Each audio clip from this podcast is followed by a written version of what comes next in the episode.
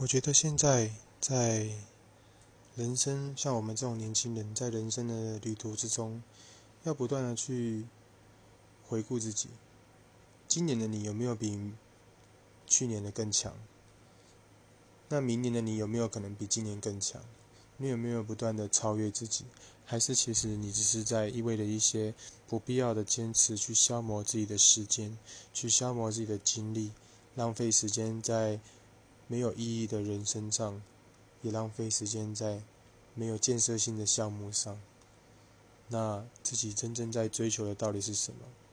是归属感，还是金钱，还是别人的认同？最后，你自己在人生的旅途之中学到什么了？觉得你要不断的问自己，有没有超越，有没有前进？